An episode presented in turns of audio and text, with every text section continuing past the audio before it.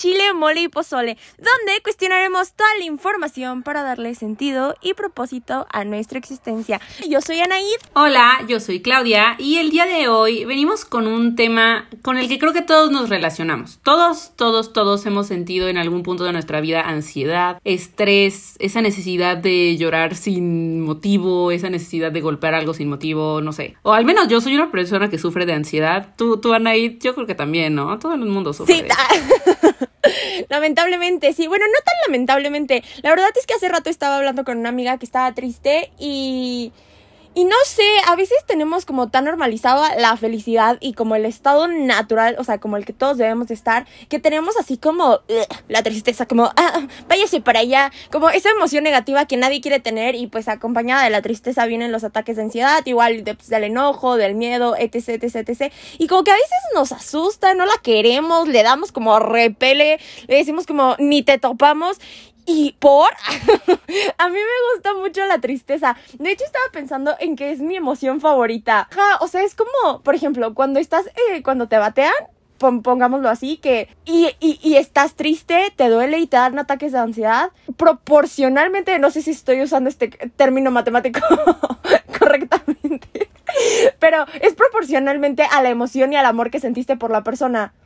Entonces, si sientes tristeza y ansiedad y dolor y miedo, o sea, así como profundo, es porque tuviste eso de felicidad. No sé, o sea, se me así como una emoción muy profunda y, a veces le tenemos como mucho miedo, pero ah, les, les, decía que estaba hablando con una de mis amigas y, y estaba llorando y le dije como, es que no le tengas miedo, mejor abraza ese dolor, hazlo tuyo, vívelo y, y quiérelo, porque no sé cómo explicárselos, pero la tristeza es lo que a mí más me ha transformado como persona. O sea, creo que hay un momento donde estás muy feliz y estás como ah, a gusto disfrutando, chilas, y no sé si te ha pasado, creo que estás como a gusto. Pero después, por X o Y razón, te da un colapso emocional, ansiedad, escuela, te terminaron, te batearon, te rechazaron, eh, algo, algo te pasó, algo que te hizo así como... ¡ah! corazón todo apachurrado. Y después de que pasas tu, tu duelo o, o tu tristeza o lo que te esté pasando, ¡pum! Dices, wow, no sabía que era yo. no sabía que esto se sentía ser otra yo. Sí, totalmente. O sea, estoy de acuerdo contigo en el que como que hemos satanizado la tristeza o el enojo. Y eso no, o sea, pues no está tan padre, ¿no? Porque al final son emociones y tenemos que permitirnos sentirlas y vivirlas, porque pues está padre, ¿no? Sentir de todo. Y, por ejemplo, he, escuchado muchas, eh, muchas personas que dicen esto y creo que yo también lo he vivido, que después como de un mental breakdown, como que surgen las mejores ideas, surge como que tu mejor versión, ¿no? Porque, o sea, como que te das ese tiempo de, de reflexionar, de estar contigo, de ver qué hay dentro de ti. Y ya una vez que viviste eso, que, que hiciste una pequeña introspección, ya como que sales a flote de nuevo, ¿no?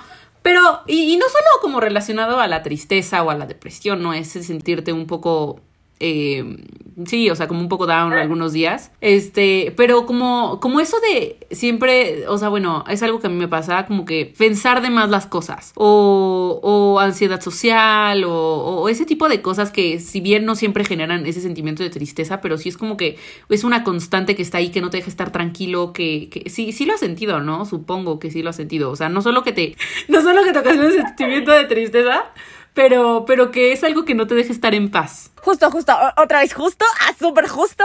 Este, googleé como la parte de qué es ansiedad y se los comparto según Google.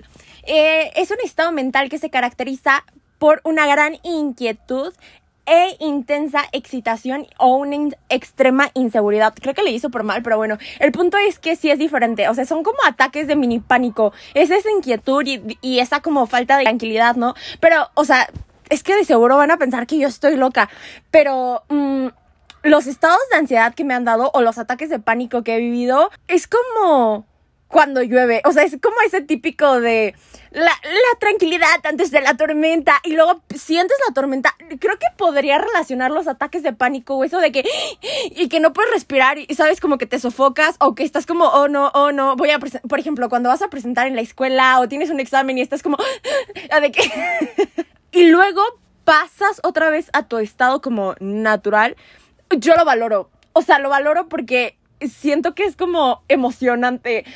siento que no es, o sea, creo que lo tenemos satanizado claramente porque es un estado que no es, o sea, no es, bueno, no es que no sea normal, o sea, es parte de las emociones y chance tiene poquito que lo descubrimos y hablamos sobre él, porque no creo que o tus papás han, alguna vez te han dicho algo como, ay, estoy ansiosa o tengo un ataque de ansiedad o algo así. ¿Cómo? O sea, que ellos me hayan dicho que están así o que yo les haya dicho a ellos. No, no, no, ajá, que tus papás o algún adulto te haya dicho como, hoy tuve un ataque de ansiedad o hoy tengo ansiedad o he pasado por ansiedad. Creo que es algo que, o sea, igual lo comentábamos en un episodio que hablamos sobre salud mental y todo eso que creo que es algo que le preocupa mucho como a nuestra generación, pero no tanto a generaciones eh, arriba de nosotros, ¿no? Y bueno, hablando de la ansiedad, o sea, siento que en algún punto, en, a cierto nivel, no es tan mala, porque al final es una señal de alerta que nos avisa que algo se está alterando, que tenemos que estar como, como, sí, pues alerta de algo, ¿no? Pero el problema es cuando se vuelve algo constante, esa preocupación continua que por, o sea, por todo, por la familia, por tu salud, por, por la escuela, por tu carrera, por tu economía, por por qué van a pensar los demás, por todo, ¿sabes? Y, y ese sentimiento de que muchas veces, o sea, porque la ansiedad, por ejemplo, muchas veces te hace, pues, pensar de más las cosas, ¿no?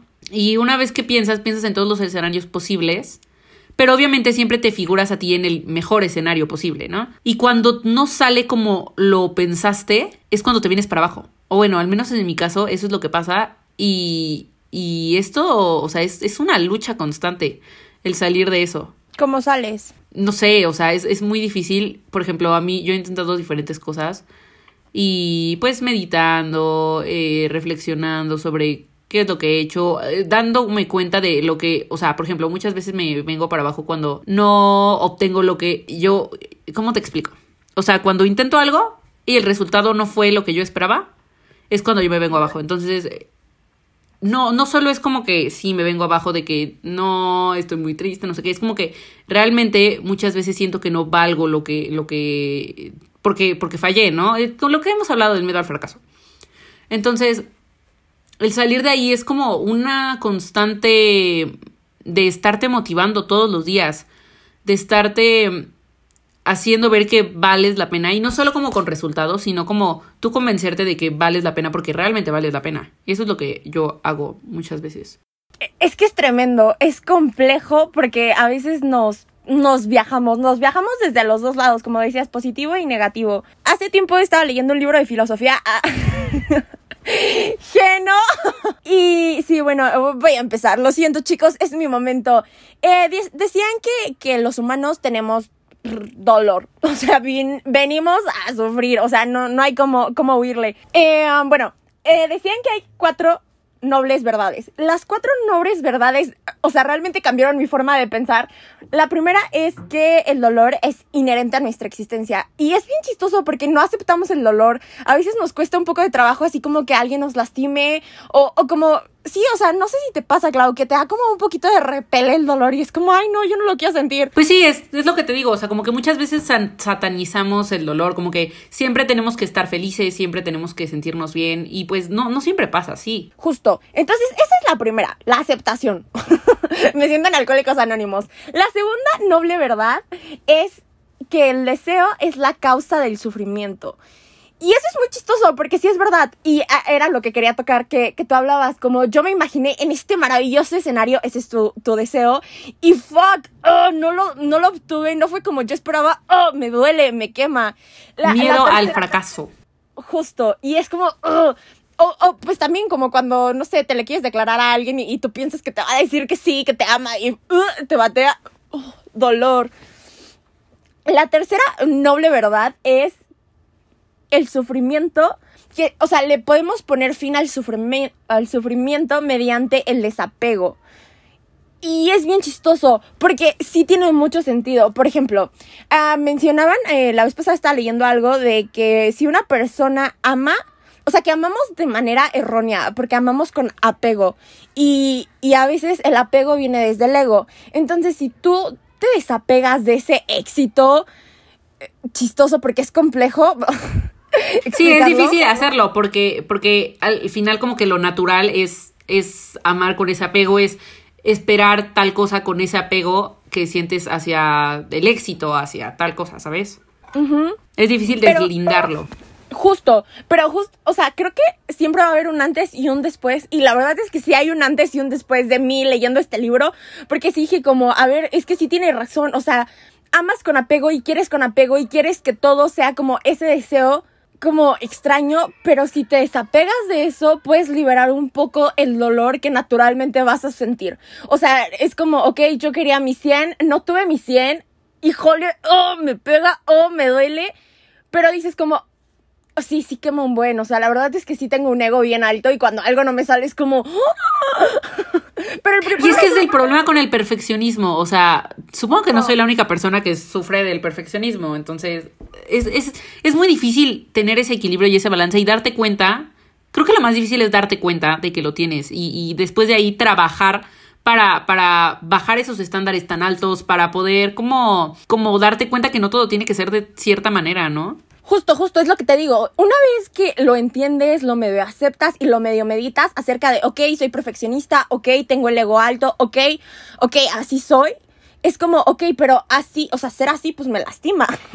o sea, porque si es una constante de sufrimiento de, ah, no me salió, ah, me rechazaron, ah, esto, y pues obviamente te quema y obviamente te duele y obviamente no está padre la emoción, así como ese nudo o ese golpe en el estómago, pero, o, sea, cuando en el libro decían, eh, esto lo, lo Ay, lo, lo, dijo Buda, que es como la, la tercera verdad, esto del desapego. Y la cuarta verdad es que si tú superas al ego y el ego no te supera a ti, tú vas a poder encontrar como ese camino como más de paz y de tranquilidad. Y, y suena bien fumado y suena bien complejo, pero si sueltas un poco el ego, creo que puedes, o sea, como fluir.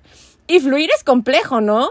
Sí, sí, sí. O sea, por, eso, por eso te preguntaba que qué hacías tú, o sea, porque cuando te quema y cuando te duele y, y cuando no estás tranquilo y estás en esa intranquilidad y en esa inseguridad que decía Google acerca de la ansiedad, o sea, ¿qué haces, Clau? Pero es que el problema es que muchas veces ya no te das cuenta, o sea, no es como que te venga un pensamiento de repente, es como que es una constante, es, por ejemplo, eh, no sé, y esto es algo que muy poca, o sea, que nadie sabe, nunca se lo he contado a nadie, pero por ejemplo, eh, no sé, si cierro mi puerta, digo como, ¡Ah! tal vez piensen que estoy haciendo todo algo malo. Si abro mi laptop, tal vez va a aparecer eh, un, un, mail de algo que no quiero que aparezca. O tal vez si mando esta tarea me va a ver mal. O tal vez si me acuesto hoy de esta manera en la cama me va a, voy a soñar feo. ¿Sabes? O sea, es una constante de la cual no te das cuenta. Entonces, es difícil como hacer algo al respecto, a menos que sea como que algo ocasione esa ansiedad y como que sea ese ataque más fuerte, o sea, te venga en sí el ataque, porque como que la ansiedad es algo que se vive diariamente y como que muchas veces no nos damos cuenta, pero cuando se viene el ataque de ansiedad es cuando te das cuenta y tienes que hacer algo para, para poder como controlarlo y no, no morir en el intento, básicamente, ¿no? Y es justo eso de respirar, como calmarte, o sea, bueno, eso es lo que yo hago. Respiraciones, eh, como Sí, o sea, básicamente tener esa plática conmigo misma y dejar de lado esa parte de que sí, soy perfeccionista, de sí, quiero que todo se haga de cierta manera. Y es como, ok, date cuenta que esto no te está haciendo bien, porque, o sea, al final, como dices, es el dolor, eso nos está lastimando a nosotros. Entonces, esa ansiedad me lastima a mí y pues no está padre como que sentir eso cada vez que algo no sale como quieres. Entonces, pues sí, es básicamente pensar en, en, en, en qué tanto vales la pena, más bien en qué vales la pena y en, en por qué gastar tanto tiempo como pensando en que las cosas tienen que ser de cierta manera cuando eso te está lastimando, ¿sabes? No, no sé si me di a entender.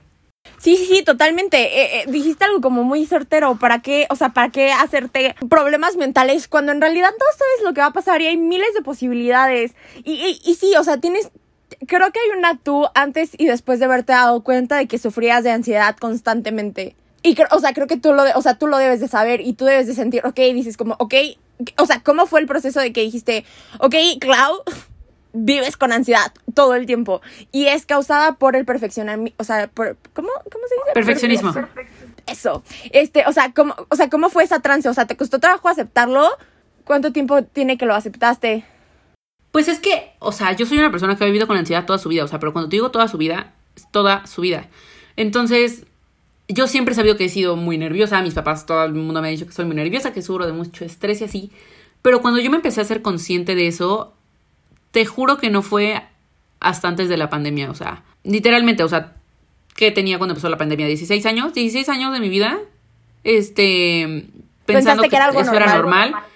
Ajá, o sea, sabiendo que sí era muy nerviosa, que sí me preocupaba mucho, pero no siendo consciente Lo de que eso era ansiedad. como parte de tu personalidad, ¿no? Era como, así soy. Ajá, justo, así como tú dices, soy Virgo, necesito que todo sea perfecto, así, literalmente. Es que Clau sí es Virgo, chicos. Es súper no, Virgo. es que soy doble Virgo, amigos, o sea, literalmente mi ascendente es Virgo. Entonces soy doble Virgo. Pero pero hasta la pandemia fue cuando, o sea, cuando empecé yo a estar en mi casa y así. Eh, el, el- el problema conmigo es que no se me nota, o sea, no sé cómo explicarlo. O sea, llevas tanto tiempo así, lo normalizaste tanto que dijiste como, ah, ok, normal, no pasa nada, como, ok, no me salió y ya lloro en la noche. Ajá, o sea, no, no se me nota cuando estoy sufriendo de un ataque de ansiedad o, o, o, pues te digo, es algo tan constante que pues no, ya ni siquiera haces un big deal sobre eso.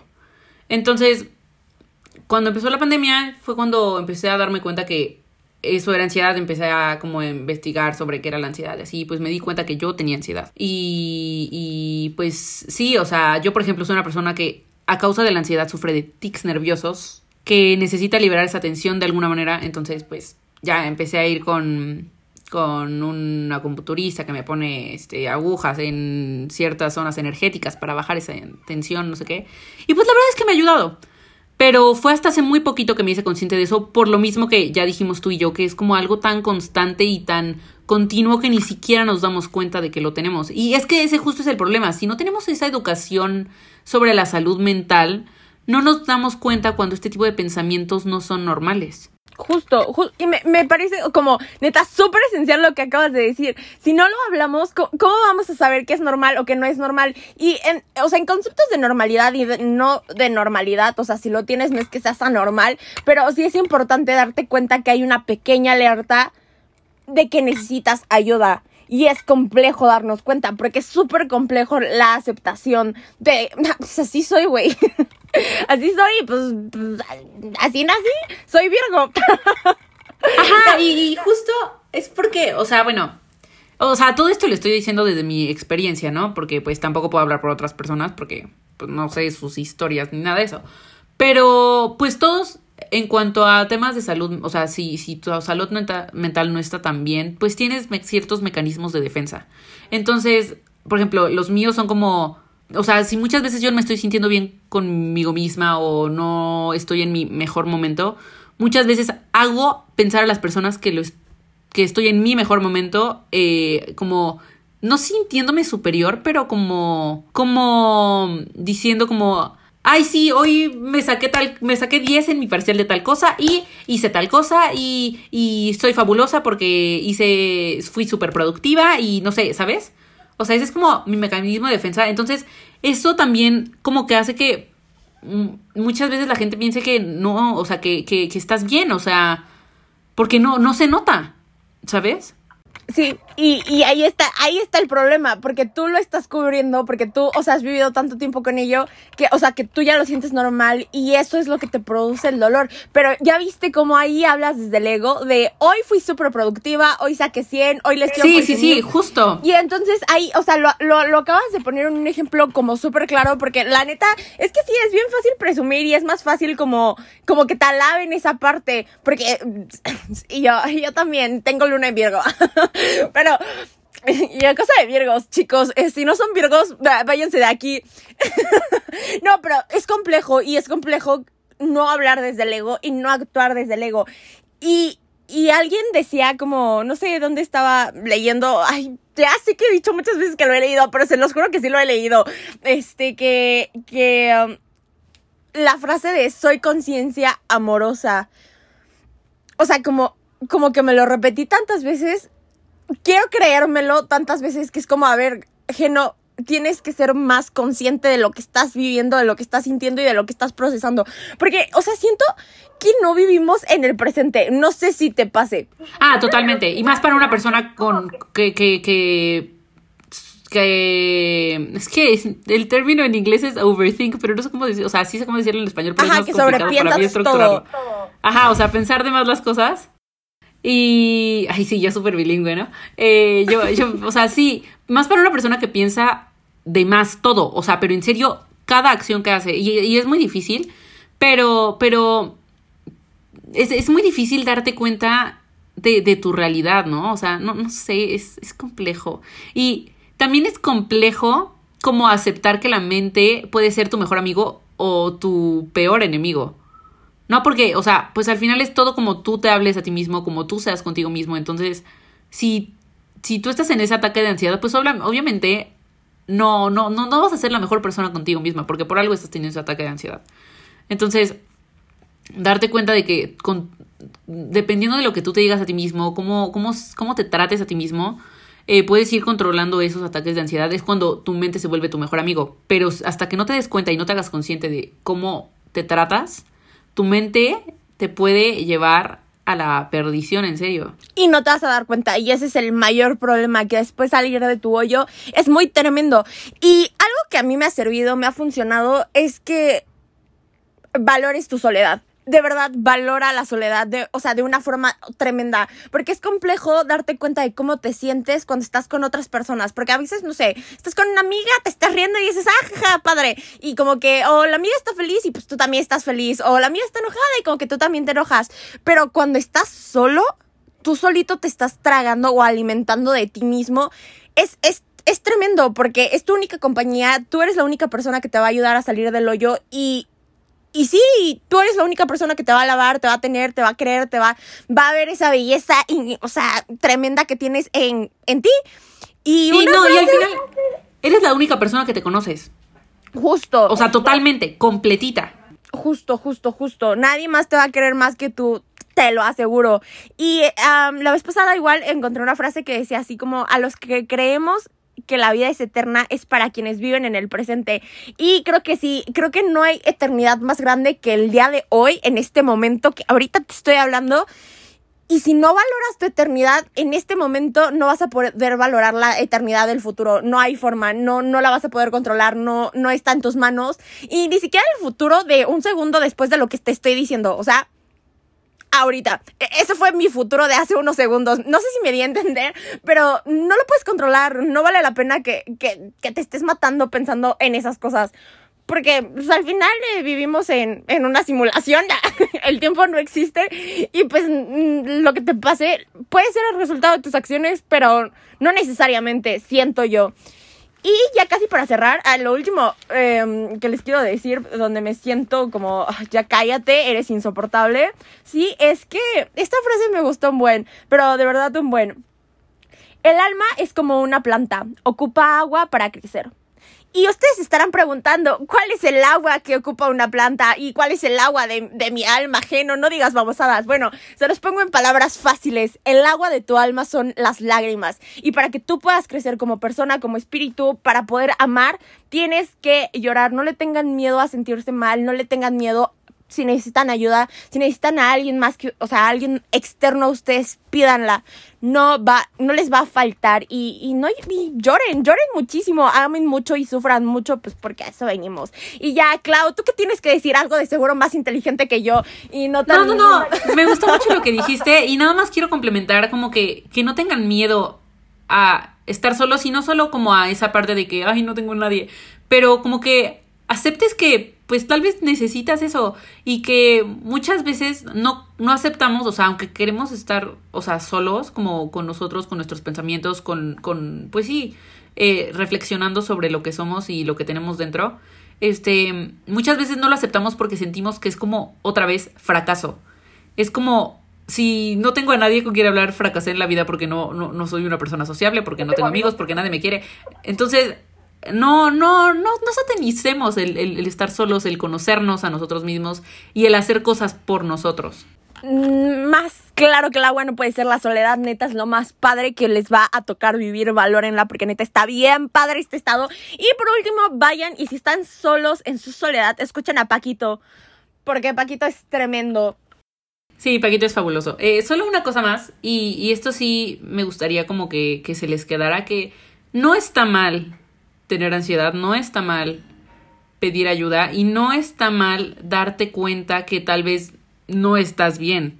Porque muchas veces siento que ahorita se ha puesto mucho de moda en, lo, en, en internet y así como, sí, me siento bien, vibro alto, estoy fabuloso, pero pues no estamos así, entonces está bien no sentirte bien, pero está mejor aceptar que no estás bien y buscar ayuda o tú ayudarte a ti mismo. Sí, resolverlo. Y ahora sí, Paquito, te mandamos un abrazo bien fuerte. Vayan y escúchenlo porque su música está bien padre. Sin más que agregar. Bye. Adiós.